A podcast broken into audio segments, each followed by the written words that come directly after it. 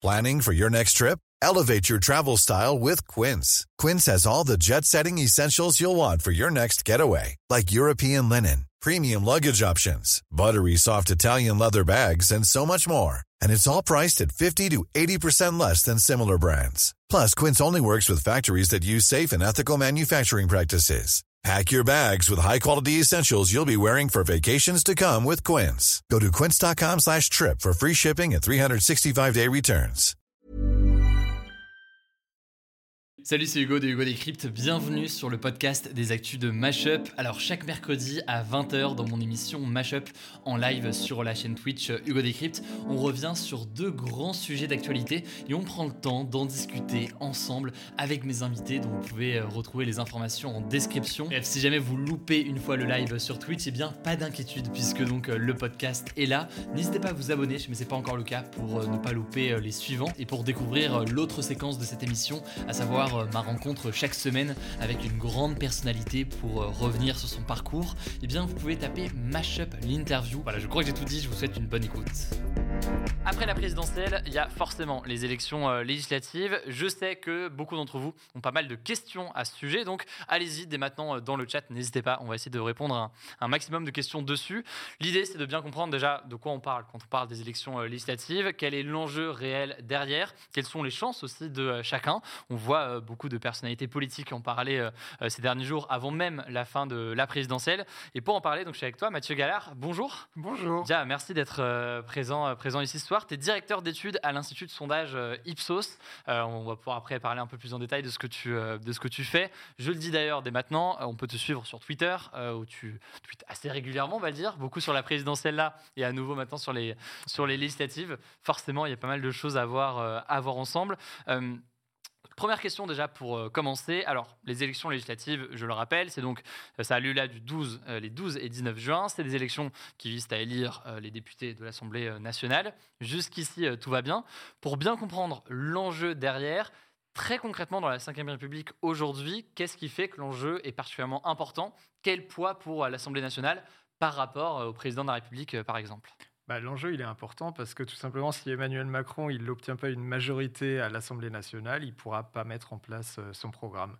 C'est vrai que la Ve République, en France, notamment depuis 2002 et depuis qu'il y a le quinquennat, c'est-à-dire que le mandat du président dure cinq ans, c'est-à-dire mmh. la même durée que les députés, euh, c'est un peu des institutions qui sont extrêmement basées sur le président. C'est-à-dire que une fois que le président est élu, il y a juste après des élections législatives. En général, les Français envoient une majorité à ce président et du coup, voilà, le Parlement joue un rôle extrêmement réduit. Mais, et c'est déjà arrivé dans le passé, il peut arriver que le président et l'Assemblée soient pas de la même couleur politique. Et alors, c'est plus le président qui est celui qui fait la politique du pays, ça devient fondamentalement le Premier ministre. Et finalement, on devient un petit peu un pays un peu normal, parce que quand vous regardez euh, ce qui se passe à l'étranger, euh, en Allemagne, en Italie, en Espagne, au Royaume-Uni, bah, c'est le Premier ministre qui euh, gouverne, c'est pas le chef de l'État. Ça pose forcément plein de questions qu'on va voir du coup là dans, quelques instants. En commençant par celle-ci, tu as dit en gros, si Emmanuel Macron n'a pas de majorité à l'Assemblée nationale, il pourra pas appliquer son programme.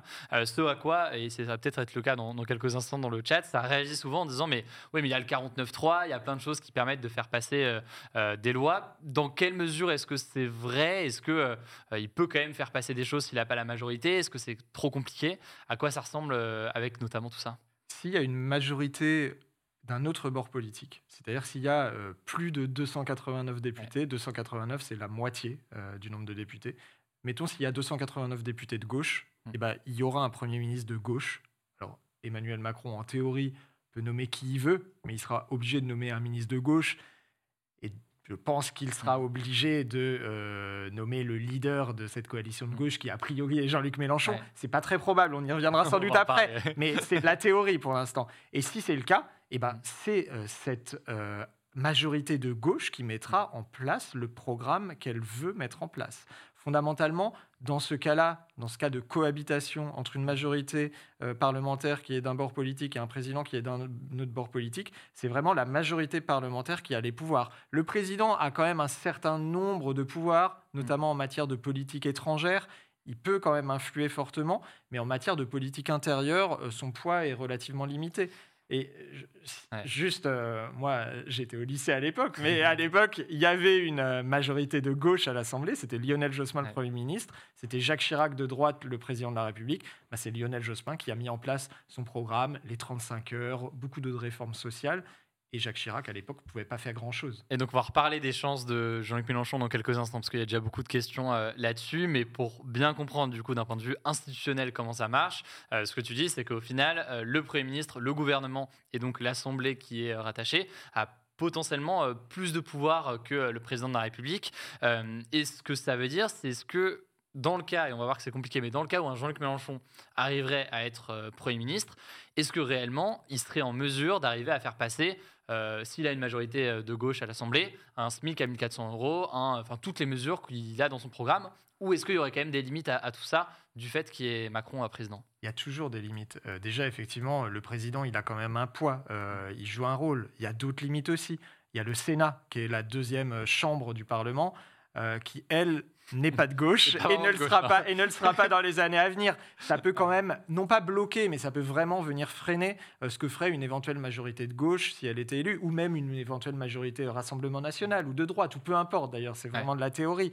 Il y a euh, le Conseil constitutionnel qui veille à ce que euh, les différentes lois respectent la Constitution française. Donc il y a un, voilà, je ne veux pas dire mmh. qu'une majorité fera absolument tout ce qu'elle veut, mais c'est vrai de toutes les majorités. Mais globalement, ce que ça veut dire, c'est que si la gauche, mettons, a une majorité, eh ben, elle aura à peu près autant de pouvoir que si euh, la République en marche a une majorité. Fondamentalement, c'est elle qui décidera euh, de la direction politique du pays pour les années à venir. Donc on va reparler des chances réelles ou non dans, quelques minutes, mais avant ça, c'est vrai que avant même, euh, bah, à l'issue du premier tour, dans l'entre-deux tours, et aussi à l'issue des résultats du second tour, on a eu beaucoup de candidats qui, dès l'annonce, n'ont pas d'ailleurs forcément félicité mmh. Emmanuel Macron pour son élection, mais ont directement parlé des législatives en disant que c'était soit un troisième tour, soit c'était bref chacun avait sa formule pour dire euh, les choses. Et si on fait un parallèle avec 2017, euh, alors à titre personnel, j'ai pas un souvenir que les candidats en parlaient autant et aussi tôt.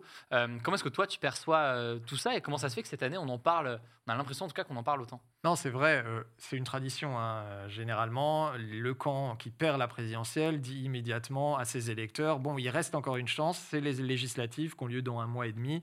donc mobilisez-vous, vraiment, on va réussir à empêcher le président d'avoir une majorité. Mmh. Depuis 2002, depuis, c'est-à-dire que les législatives sont juste après la présidentielle, ça ne s'est jamais produit. Parce qu'à chaque fois, les Français ont voté, euh, du moins les électeurs du président qui a été élu ont voté en masse aux législatives et ont voté bah, logiquement pour le camp du président. Mmh. Et les électeurs des partis qui avaient perdu la présidentielle se sont plutôt démobilisés. Mmh. Là, on voit, c'est vrai que pour une fois, il y a peut-être une chance honnêtement, pas tant que la gauche, le Rassemblement national ait une majorité, mais peut-être en tout cas que le président n'ait pas une majorité absolue à lui tout seul, qu'il ait besoin d'alliés. C'est une possibilité. Parce qu'on n'est plus dans un affrontement entre la gauche et la droite. Hmm. Et c'est vrai que bah, si la gauche perd la présidentielle, c'est assez logique de voter aussi euh, pour la droite euh, aux législatives.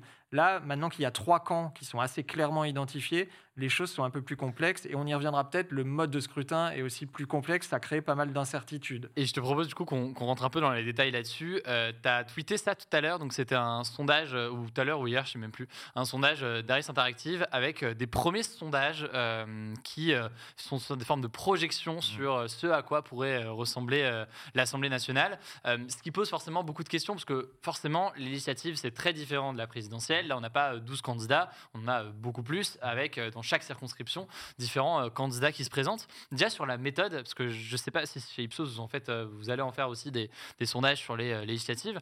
Comment est-ce qu'on fait pour faire un sondage sur une élection qui est locale de fait avec 577 députés à élire? Alors, bon, c'est vrai que ce sondage, il donne des indications, mais il n'est pas forcément fiable de ce qui va se passer. Déjà parce qu'il reste du temps, il va y avoir une campagne, les choses peuvent changer. Mais même, tout simplement, parce qu'on ne connaît pas ce que vont être les alliances entre les partis. C'est vrai mm. notamment euh, à gauche. Est-ce que la France insoumise, les écologistes, les socialistes, les communistes vont partir ensemble, c'est-à-dire vont présenter un seul candidat dans chaque circonscription, ou est-ce qu'ils vont être divisés? Mm. Même chose d'ailleurs à l'extrême droite avec le Rassemblement national et le parti d'Éric Zemmour, est-ce qu'ils vont être alliés ou pas? Mm. Le deuxième aspect qui fait que ces sondages sont encore vraiment à prendre avec euh, de grosses pincettes, c'est que les législatives, c'est un scrutin dans lequel il y a des dynamiques nationales, c'est-à-dire que le parti du président, traditionnellement, il est porté quand même par un élan, mm. mais il y a aussi des dynamiques locales. vous avez des députés qui sont sortants, qui ont été élus il y a 5 ans, qui parfois sont élus depuis 10 ans, 15 ans, parfois 20 sont ans. connus aussi du coup, et quel que soit leur parti politique. euh, Exactement, sont- ils sont connus, ils sont appréciés, et même si leur parti a vraiment pas le vent en poupe, ils peuvent espérer sauver leur siège. Donc c'est pour ça que voilà, ça donne une première idée, mais sincèrement, ça veut pas du Ouais. tout dire que euh, dans un mois et demi, on aura une majorité écrasante pour la République en marche comme ça donne ça actuellement. Et donc là, je le précise d'ailleurs dans le chat, la raison pour laquelle on monte ce sondage, c'est pas pour euh, en faire un pronostic ou quoi que ce Non. soit, c'est pour expliquer qu'il y a des sondages qui commencent à sortir, mais que tout ça peut déjà vraiment évoluer, mais que ça permet de comprendre, et c'est là aussi où c'est important de, de le voir dès maintenant, l'enjeu des alliances, parce que on a un certain nombre de partis politiques, euh, notamment euh, à gauche, mais la même la question se pose notamment à l'extrême droite, et on va le, le voir, euh, un certain nombre de partis politiques qui ces derniers jours, tentent de s'allier ou non. Et on voit qu'il y a des, des discussions un petit peu dans tous les sens. On imagine l'enjeu derrière ça. Euh, l'enjeu pour expliquer les alliances, c'est quoi? C'est de se dire, s'il y a moins de candidats dans chacune des circonscriptions euh, du même camp politique, ça maximise les chances d'accéder au second tour. Exactement. Et en fait, les législatives, c'est un peu compliqué. Ouais. Parce que c'est pas la même chose que la présidentielle. Pour être au second tour à la présidentielle, il bah, faut être dans les deux premiers, c'est très simple. Mm. Pour être au second tour dans une circonscription aux élections législatives, faut être dans les deux premiers. Mais il y a une autre possibilité, qui est que si vous obtenez plus de 12,5% des voix des électeurs inscrits, pas des électeurs qui ont voté, des électeurs qui sont inscrits sur les listes électorales, vous pouvez aller au second tour. Mm. Et le problème, c'est que généralement, il y a beaucoup d'abstention. La dernière fois, il y avait 50% d'abstention, Mm. euh, un peu plus même. Et donc, ça fait que vous devez obtenir 25% des voix euh, pour aller au second tour. Quand vous êtes troisième, obtenir 25%, c'est très peu probable. Mm. Et c'est pour ça que si la gauche ou si l'extrême droite part divisée, c'est fichu pour elle. Enfin, franchement, les chances d'obtenir une majorité, mais on parle même pas d'une majorité, d'obtenir un bon score, un groupe de députés importants, sont vraiment extrêmement réduites. Alors que si on part unis, là, il y a des chances, parce que vous avez beaucoup plus de chances d'être au second tour, déjà, et donc vous avez quand même beaucoup plus de chances d'être élu. Et puis le deuxième point, peut-être, très rapidement, c'est on voit que euh, Jean-Luc Mélenchon, Marine Le Pen, ils font vraiment de ces législatives un enjeu très fort, parce qu'ils essayent de mobiliser leur électorat. Parce que du coup, ça veut aussi dire que plus il y aura de participation électorale, plus la capacité de se maintenir au second tour sera probable. Et donc, plus il peut y avoir trois candidats euh, présents dans une euh, circonscription au second tour. Et trois candidats, ça crée beaucoup d'inconnus. Et ça fait que, bah, un peu sur un malentendu, Hmm. euh, votre Ça camp, peut, qui peut ouais. être minoritaire dans cette circonscription, peut être élu. Et donc, euh, ça amène ces questions euh, d'alliance qu'on évoquait euh, à l'instant. Je le rappelle, du coup, dans le chat, je faisais des questions sur ce sujet-là, parce qu'on va parler à quelques minutes des, alliances. N'hésitez pas. Quand on parle d'alliance entre les, les partis, on l'a compris, c'est l'idée d'avoir moins de candidats, donc se réunir, avoir un candidat à gauche, un candidat à l'extrême droite, etc. etc.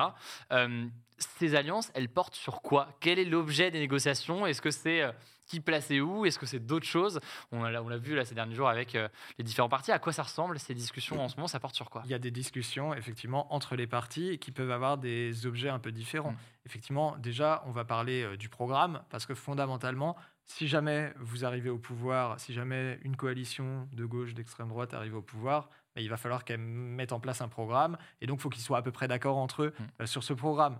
Le deuxième point, c'est évidemment de choisir bah, quelle circonscription sera donnée à quel parti. Et donc, évidemment, euh, t'imagines bien qu'il y a des discussions qui sont extrêmement difficiles parce qu'ils veulent tous avoir le plus possible Ouais. euh, de circonscriptions. Et être sur des circonscriptions où ils ont des chances de gagner. euh, Exactement, d'être, et mettre, voilà, ils veulent sauver leurs sortants. Par exemple, si vous êtes un sortant du Parti socialiste, bah évidemment, vous faites pression sur votre parti pour que vraiment ils disent non, mais cette circonscription, elle sera à nous quoi qu'il arrive. Bon, voilà, donc c'est vraiment très compliqué. Et puis le troisième point, qui est pas totalement euh, anodin non plus, c'est euh, comment ces députés qui seraient élus, ils s'organisent entre eux? Mm. Est-ce qu'ils ont un groupe parlementaire commun ou est-ce que malgré tout, ils peuvent être dans des groupes un peu différents? C'est-à-dire que, par exemple, ils pourraient avoir, il y a à l'extrême droite, un groupe du Parti Reconquête séparé du groupe Rassemblement National ou pas. Donc il y a vraiment ces, ces aspects. Bon, le plus important dans le fond, c'est le programme, mais sans doute ce qui est le plus discuté par les partis en ce moment, Mm. c'est quand même euh, les- qui va être, euh, qui va avoir quelle circonscription, parce que c'est ce qui, euh, c'est ce qui fait qu'ils seront puissants ou pas. Et aussi éventuellement qui va être, dans le cas où il y a, euh, où il y a une cohabitation, on voit bien que c'est c'est vraiment pas évident, mais qui va être euh, au final la personne euh, Premier ministre Ça, c'est quelque chose qui se discute aussi, on peut l'imaginer, entre les partis à gauche euh, aujourd'hui. Est-ce que ça s'impose euh, quoi qu'il en soit? Comment est-ce que ça... Est-ce que d'ailleurs Emmanuel Macron est obligé de respecter le choix euh, de cette majorité? Comment est-ce que ça se passe Alors, sur ce Je choix-là pense pas que entre les partis, il y ait vraiment des discussions sur qui serait Premier ministre. Tout d'abord parce que je pense que déjà, il voit bien que c'est quand même assez peu probable, euh, que ce soit à gauche ou à l'extrême mmh. droite d'ailleurs, qu'il y ait suffisamment de députés pour avoir une majorité absolue des sièges. Euh, et puis d'autre part, parce que dans les deux camps, à part énorme surprise, les résultats du premier tour de l'élection présidentielle ont fait qu'on savait très bien qui était euh, le leader de ces deux camps respectifs. D'un côté, c'est Jean, luc mmh. Mélenchon et de l'autre côté, c'est Marine Le Pen. Donc là-dessus, franchement, il n'y a pas beaucoup de, bon, voilà, il n'y a pas beaucoup de surprises. Après, euh, qu'est-ce que fait euh, Emmanuel Macron si jamais, euh, effectivement, il devait y avoir une majorité, mettons, de gauche? Fondamentalement, il a le droit de faire ce qu'il veut. Il peut nommer qui il veut comme Premier ministre. Après, on sait que dans le passé, quand ça s'est produit, à chaque fois, le président en exercice, ça a été François Mitterrand à deux reprises mmh. et Jacques Chirac à une reprise, ben, il a nommé le chef du parti, euh, du principal parti d'opposition pour devenir Premier ministre. Tout simplement parce que s'il nomme quelqu'un d'autre, vous pouvez imaginer que bah, cette opposition, enfin, ce, hmm. groupe euh, euh, à l'Assemblée nationale dit on veut pas de lui comme Premier ministre, on veut celui-là, ça crée un blocage. Et au fond, À la fin, le président, il est un peu obligé de céder. Parce que, comme je le disais tout à l'heure, bah, c'est quand même le Parlement qui décide dans ce cas-là. Et là, on est dans dans un détail de la Constitution, mais est-ce que la Constitution oblige le président de la République a nommé Premier ministre et avec euh, son gouvernement quelqu'un issu de la majorité. Est-ce que c'est inscrit, inscrit à noir sur blanc dans la, dans la Constitution? Non, il me semble pas. Il peut nommer euh, effectivement qui il veut. Il pourrait très bien, on peut imaginer, je crois que lors de la première cohabitation en 1986, il y avait eu des espèces de, enfin voilà, des théories sur le fait qu'il pouvait essayer de nommer quelqu'un un peu apolitique euh, pour un peu tempérer l'idée que François Mitterrand était en train de perdre sa majorité. Bon, il l'a pas fait. Et franchement, en théorie, il pourrait le faire. On sait très bien que ça aboutirait probablement à une sorte de crise politique. Donc je pense que voilà, pour Emmanuel Macron, ça serait pas forcément euh, une bonne chose, surtout que ça voudrait dire qu'il l'a créé juste après euh, avoir perdu les législatives. Euh, tu le disais à l'instant, il, y, a beaucoup de questions là-dessus. Toi, tu disais, en gros, ils ne discutent pas vraiment de qui pourrait être Premier ministre dans le cas des alliances, parce que déjà, il y a très peu de chances que ça arrive.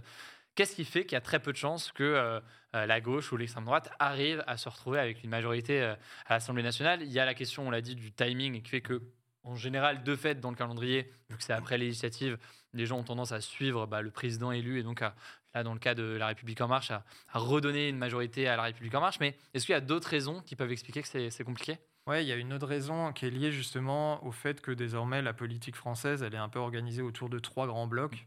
Euh, ça fait qu'en fait, quand vous êtes au centre, comme La République en marche, je ne dis pas qu'il est au centre politiquement, idéologiquement, mais en tout cas, sur sa gauche, il y a Jean-Luc Mélenchon, la gauche, sur sa droite, il y a l'extrême droite. les choses sont claires. Eh ben, ça veut dire que si un député, si un candidat de la République en marche est au second tour dans une circonscription, s'il est face à la droite, a priori, les gens de gauche vont quand même un peu plus voter en sa faveur. Si et dans le cas inverse, ça va être plutôt la droite qui votera un peu plus pour la République en marche pour faire barrage à la gauche. Donc il est quand même dans une bonne position. Déjà, il a, comme tu le disais, euh, le, souffle un peu de la présidentielle. Et en plus, il y a cet aspect purement euh, un petit peu euh, voilà, géométrique qu'il favorise. Et puis après quoi qu'il arrive. Hmm.